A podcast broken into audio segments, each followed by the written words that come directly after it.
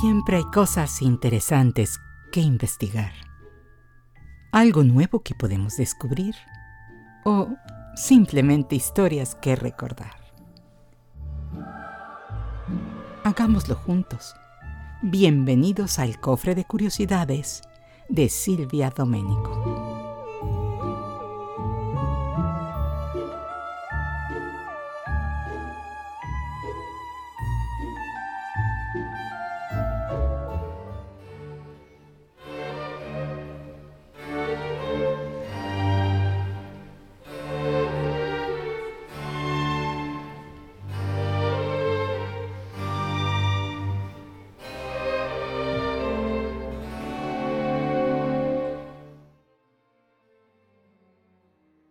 En un programa pasado hablamos acerca de algunos estudios que demuestran la posibilidad de identificación con villanos de ficción, ya que nos sentimos seguros al no amenazar nuestra autoimagen, lo cual es totalmente diferente con villanos de la vida real.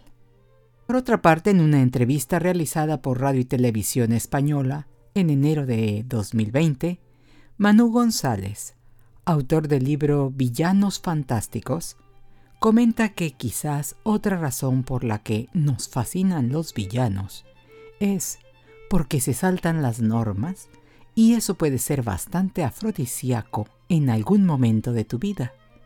Pero la pura maldad va más allá de saltarse las normas. Se trata de seres sin valores morales, éticos e incluso religiosos pura falta de empatía. Y nos fascinan los villanos de la ficción porque sus creadores juegan más con ellos. El héroe no deja de ser un reflejo del espectador, así que, mayormente, toda la fantasía y la locura queda depositada sobre los hombros del villano.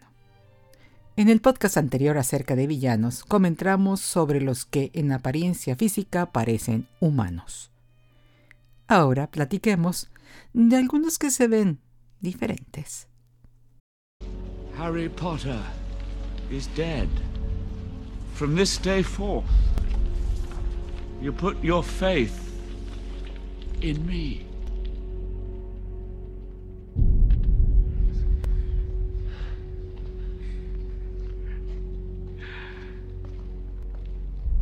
Harry Potter is dead!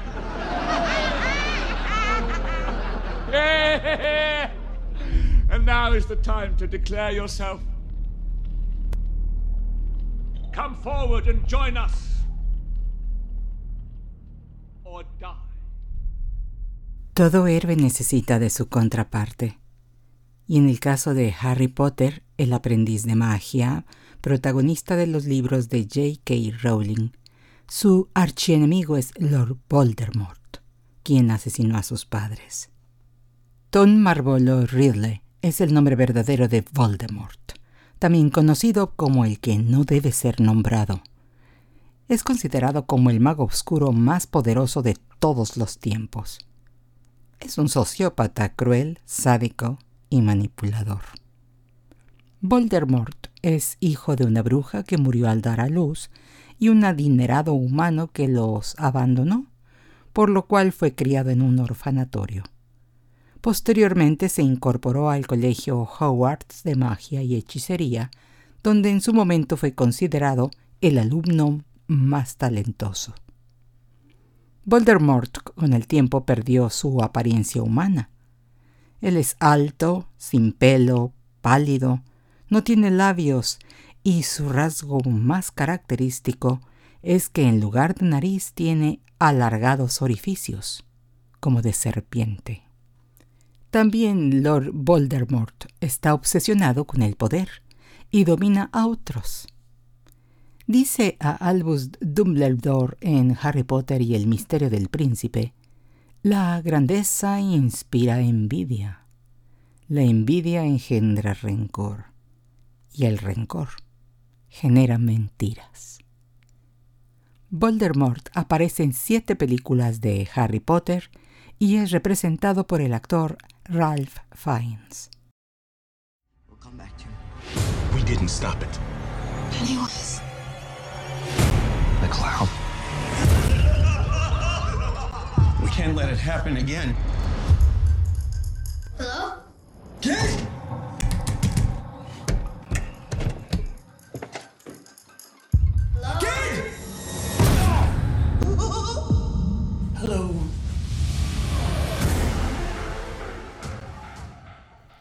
Si bien Voldemort fue enemigo de Harry desde que éste nació, hay otros villanos que aterrorizan a los niños y deciden incluso devorarlos, como el caso de Pennywise, el aterrador payaso, de la novela de terror publicada en 1986.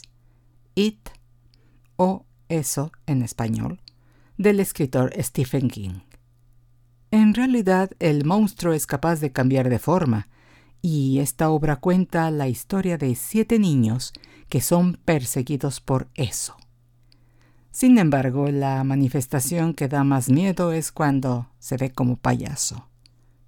Pennywise es un extraterrestre asesino, caníbal, cruel, tramposo, cobarde y que se aprovecha de todos con los que tiene contacto y que para vivir se alimenta de humanos tomando la forma de lo que más teman. En especial, le gustan los niños. En 1990 se realizó una adaptación para televisión en dos partes por parte de la compañía ABC, dirigida por Tommy Lee Wallace y con el actor Tim Curry como It. En 2017 fue estrenada la primera adaptación para cine bajo la dirección del argentino Andrés Muschietti y con una actuación muy buena de Bill Skarsgård como Pennywise. Esta cinta fue filmada en Canadá. La película se acerca bastante a la novela de Stephen King y en el sitio de crítica Rotten Tomatoes tuvo una calificación de 86%, diciendo que estaba bien actuada y era diabólicamente aterradora, con una historia que afecta emocionalmente en su núcleo. Amplifica el horror en la historia clásica de Stephen King sin perder el contacto con su corazón. Y en 2019 se realizó la secuela llamada Eso, capítulo 2, también dirigida por Muschietti, de nuevo con Bill Skarsgård como Pennywise y casi todo el elenco infantil del Club de los Perdedores de la primera cinta, incorporando a James McAvoy, Jessica Chastain, Jay Ryan y Bill Hader en los papeles principales. Chucky's my friend till the end. Hey, wanna play? Y si de aterrorizar a niños se trata, ¿qué mejor que tu juguete favorito? En este caso, un muñeco que te pregunta si quieres jugar con él. Imagínate que empezara a matar a los que te rodean, intentando hacer parecer que tú lo hiciste y además intentara matarte también. Esto no es nada divertido. Y francamente, Chucky es un villano aterrador, porque lo que menos esperas es que tu muñeco sea un asesino psicópata. Pues esta es la premisa de la película Child's Play o Chucky, el muñeco diabólico, de 1988, dirigida por Tom Holland, que trata sobre el asesino serial Charlie Ray, que cuando está muriendo, a través de magia negra logra posesionar y poner su alma dentro de un ejemplar de los juguetes más vendidos en ese momento, llamados los muñecos Good Guy Dolls o Buenos Chicos, y que será posteriormente regalado a un niño llamado Andy. Can we open my presents now, Mommy? A good guy! I knew it! I, I'm Chucky. He's something, isn't he? This is Andy's. Time for bed, Andy. Good night, baby. Good night, Aunt Maggie.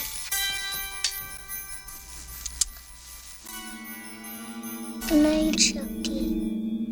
Chucky fue un éxito de taquilla, por lo que se realizaron seis secuelas y una serie de televisión. En 2019, sin el mismo éxito, se realizó otra versión del film original.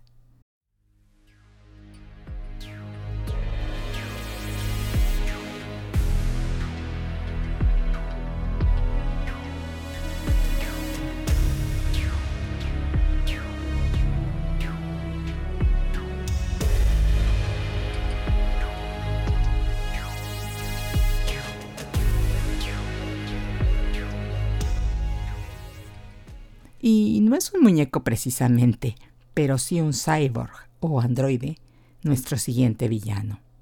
Se trata del modelo T-1000 de la serie Terminator, producido por la compañía Skynet en 2029. Un asesino hecho de metal líquido que puede transformar su apariencia mimetizándose según a quien toque. También puede regenerarse rápidamente aún siendo separado en partes, porque las piezas vuelven a derretirse y unirse para convertirse de nuevo en una unidad y seguir persiguiendo o combatiendo a sus enemigos. También puede transformar sus extremidades en forma de cuchillo o gancho.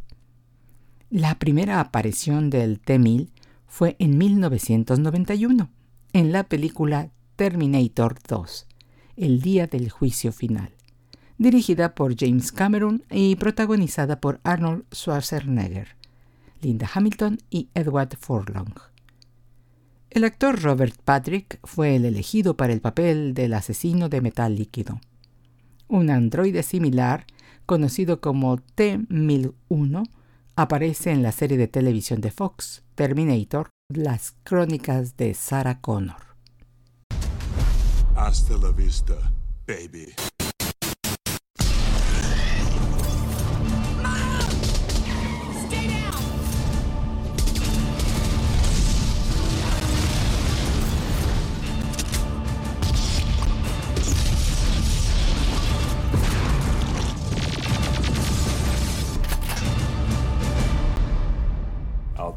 Algunos villanos se redimen y hasta se convierten en héroes, como el caso del eh, Terminator, un robot o androide asesino de fuerza extraordinaria, construido por la compañía Skynet en el futuro, y que es enviado al pasado para matar a Sarah Connor, que será madre del líder de la resistencia humana contra las máquinas de inteligencia artificial en el año 2029.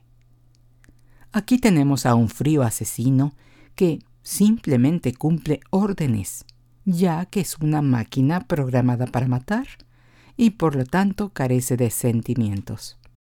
Hizo su debut en 1984 en la película del mismo nombre, dirigida por James Cameron y con Arnold Schwarzenegger como el androide exterminador. Come with me if you want to live. It's okay, Mom. He's here to help. It's okay.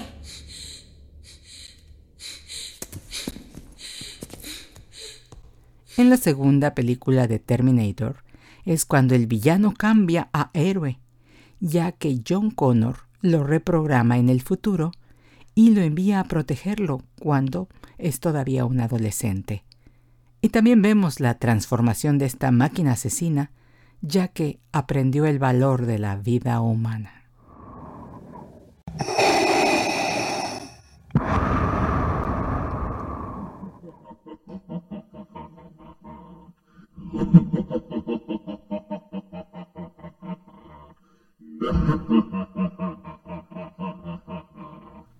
Una de las sagas cinematográficas más exitosas es Star Wars o Guerra de las Galaxias, que nos ha dado muchos personajes inolvidables, incluidos magníficos villanos como Darth Vader. Antes de pasar al lado oscuro, Vader era Anakin Skywalker, un esclavo del planeta Tatooine que sufrió la pérdida de su familia, transformándolo en un ser lleno de furia. También Anakin era un caballero Jedi, pero el emperador Palpatine lo atrae al lado oscuro de la fuerza y se convierte en un señor Sith. Al enfrentarse con su antiguo mentor Obi-Wan Kenobi, será herido de gravedad y Vader será transformado en un despiadado cyborg que asesina a todo el que se interpone en su camino hacia el dominio galáctico. Darth Vader usa un traje blindado negro parecido a la armadura de los samuráis japoneses y una enorme máscara que produce un intenso sonido del respirador integrado a ella. Darth Vader apareció por primera vez en la película La Guerra de las Galaxias de 1977, dirigida por George Lucas, con David Prowse eh, físicamente representando a Vader, pero con la profunda voz del actor James Earl Jones. En películas subsecuentes de la saga, otros actores interpretarán a este personaje. En la película final, eh, Darth Vader se redime, sacrificándose para salvar la vida de su hijo Luke Skywalker. Y es como dijo el escritor Ian Fleming. Hoy en día, la historia avanza muy deprisa y los héroes y los villanos intercambian sus papeles constantemente. No. Go, my son. Leave me. No, you're coming with me. I'll not leave you here. I've got to save you. You already have. You were right. Right about me. Tell your sister. You right. Darth Vader está considerado por el American Film Institute como el tercer villano más grande de la historia del cine. En su lista, 100 años, 100 héroes y villanos. Lo que me recuerda a otra frase célebre. Esta es de Charles Chaplin. Entre más exitoso el villano, más exitosa la película. Pues hasta aquí por hoy y muchas gracias por acompañarme. Si te gusta este podcast, por favor, suscríbete.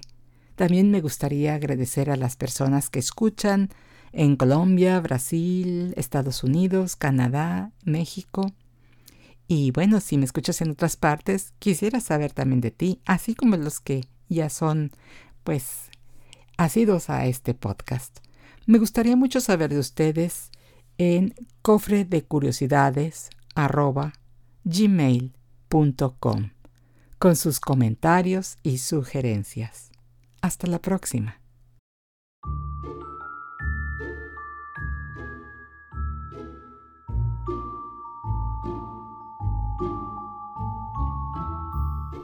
Porque siempre hay cosas interesantes que investigar, algo nuevo que podemos descubrir o simplemente historias que recordar. Gracias por acompañarme en el cofre de curiosidades de Silvia Domenico. Recuerda, expande tu conocimiento, sé curioso y hasta la próxima.